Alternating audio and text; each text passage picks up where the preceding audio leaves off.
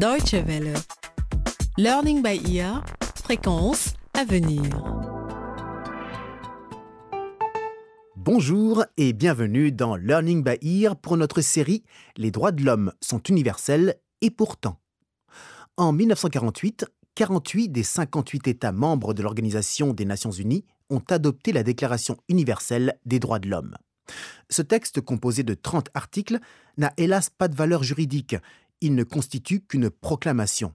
Autrement dit, les pays concernés ne se sont engagés à rien de précis, mais ont simplement reconnu que tous les êtres humains naissent libres et égaux en dignité et en droit, et que chacun, sans distinction aucune, peut s'appuyer sur la déclaration pour accéder à tous les droits et les libertés qu'elle proclame. C'est ce que disent en substance les articles 1 et 2 qui énoncent les valeurs fondamentales dont tous les autres articles découlent. Aujourd'hui, nombreux sont les cas partout dans le monde où cette déclaration n'est pas respectée, et le continent africain ne fait pas exception. Cette série vous propose donc en dix reportages autant d'illustrations des droits de l'homme énoncés dans la Déclaration universelle. Nous nous rendons aujourd'hui au Burundi. Nul ne sera soumis à la torture, ni à des peines ou des traitements cruels, inhumains ou dégradants. C'est ce que préconise l'article 5 de la Déclaration est-il respecté dans ce pays de la région des Grands Lacs? Dobitil Kiramvu s'est penché sur la question.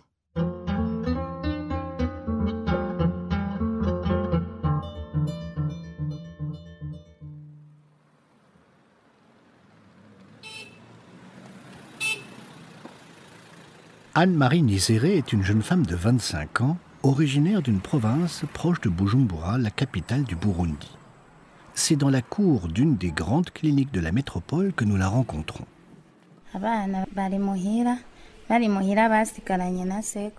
Les enfants sont à la maison sous la garde de leur grand-père.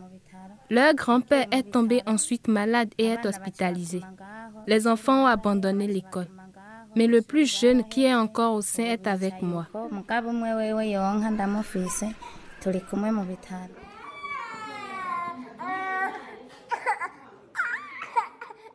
Anne-Marie a été percutée par un véhicule de l'État il y a quatre mois. Emmenée d'urgence à l'hôpital, elle a été soignée. Le problème, c'est qu'avec ses maigres ressources, elle est incapable de payer les soins. Alors, depuis, l'administration de l'hôpital la retient dans ses murs en attendant le remboursement. Installée dans la cour de l'établissement, loin de ses six enfants, laissés à la charge de leur grand-père, elle n'a d'autre choix que quémander pour vivre. Nous vivons grâce à des âmes charitables. Il y a aussi des musulmans qui nous amènent à manger de temps en temps. Même les médecins le font parfois. Mais il arrive qu'on n'ait rien à se mettre sous la dent la journée comme la nuit. Nous restons séquestrés parce que nous devons à l'hôpital environ 750 dollars. Avec son bébé, Nizéré est désespéré. Un enfant qui peut parfois passer des jours et des nuits sans manger. Apparemment, cette pratique qui consiste à retenir les patients non solvables contre leur gré pour les obliger à rembourser les frais d'hospitalisation est répandue. Les conséquences de l'ajustement structurel préconisé par les institutions internationales tels que le FMI et la Banque mondiale, pour que les gouvernements se désengagent du secteur social, se font sentir dans l'ensemble de l'Afrique. Sans être privatisés, les établissements hospitaliers publics sous tutelle ont l'autonomie de gestion et doivent générer eux-mêmes leurs revenus. Le drame, c'est que la guerre, avec toutes les conséquences qu'elle implique, a fortement paupérisé la population.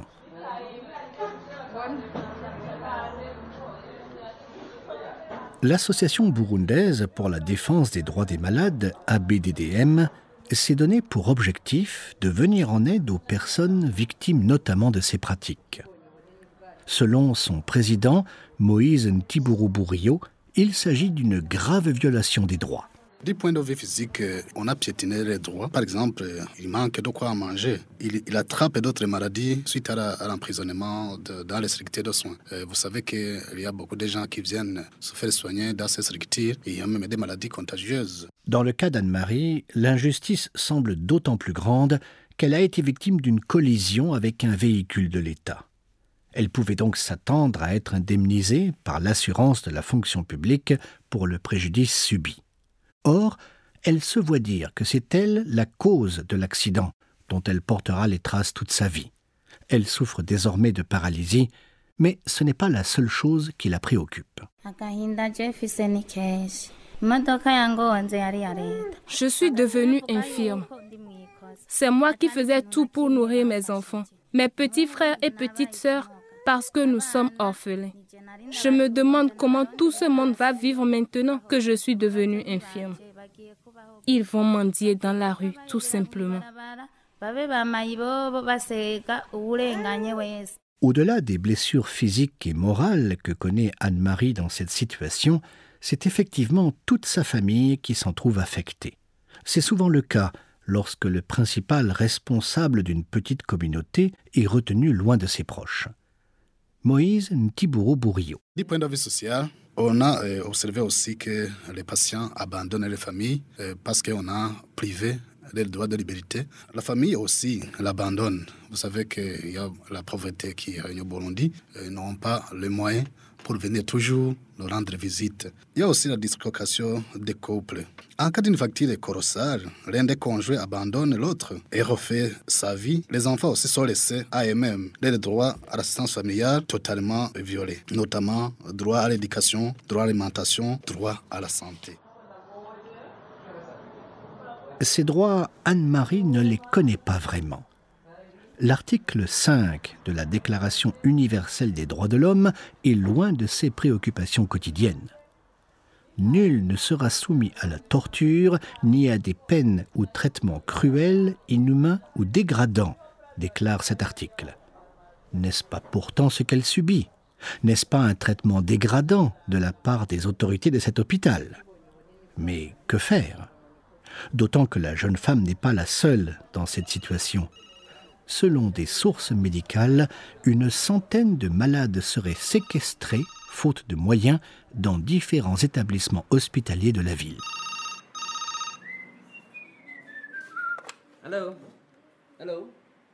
Dans les locaux de l'Association burundaise pour la défense des droits des malades, on ne veut pas accepter ces abus.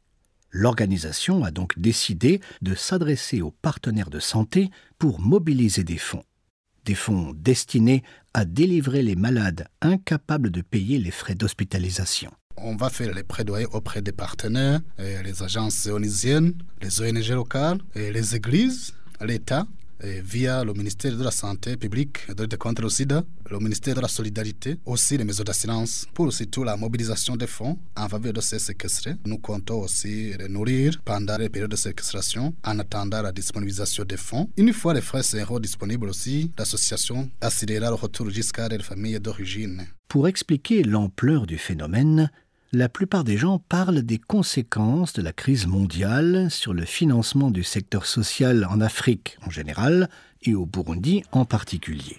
Selon les observateurs, la situation est grave dans le pays.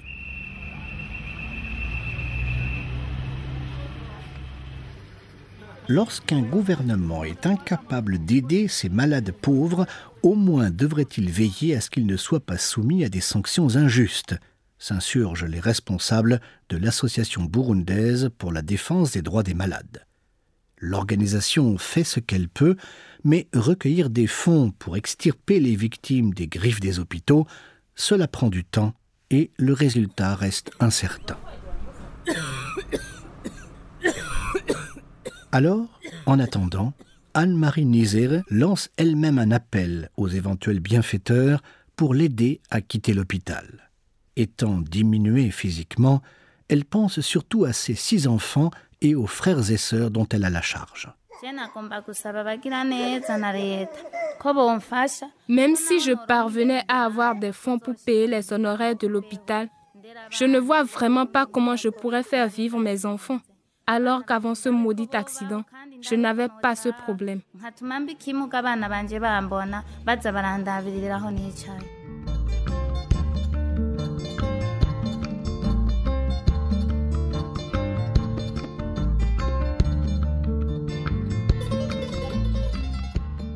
C'était un exemple de ce que peut être un traitement dégradant comme il est dénoncé dans l'article 5 de la Déclaration des droits de l'homme, au même titre que la torture et que les peines et sévices inhumains ou cruels.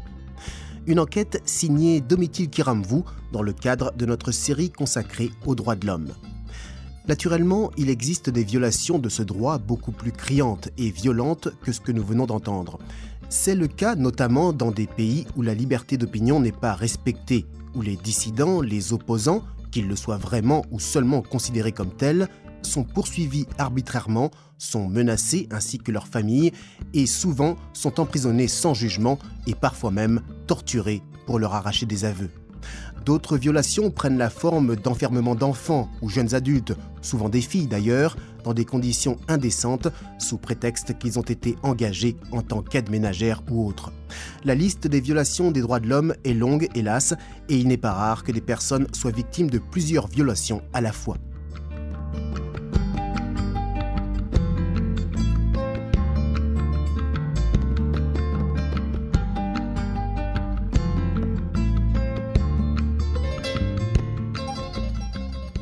Learning by Ear, c'est fini pour aujourd'hui. Faites-nous part de vos réactions sur le sujet des droits de l'homme. Racontez-nous vos expériences. Pour ce faire, il suffit de nous envoyer un courriel à français.dw.de. Pour réécouter cet épisode Learning by Ear ou obtenir des informations sur nos séries, rendez-vous sur notre site internet dw.de/lbe. Au revoir et à très bientôt.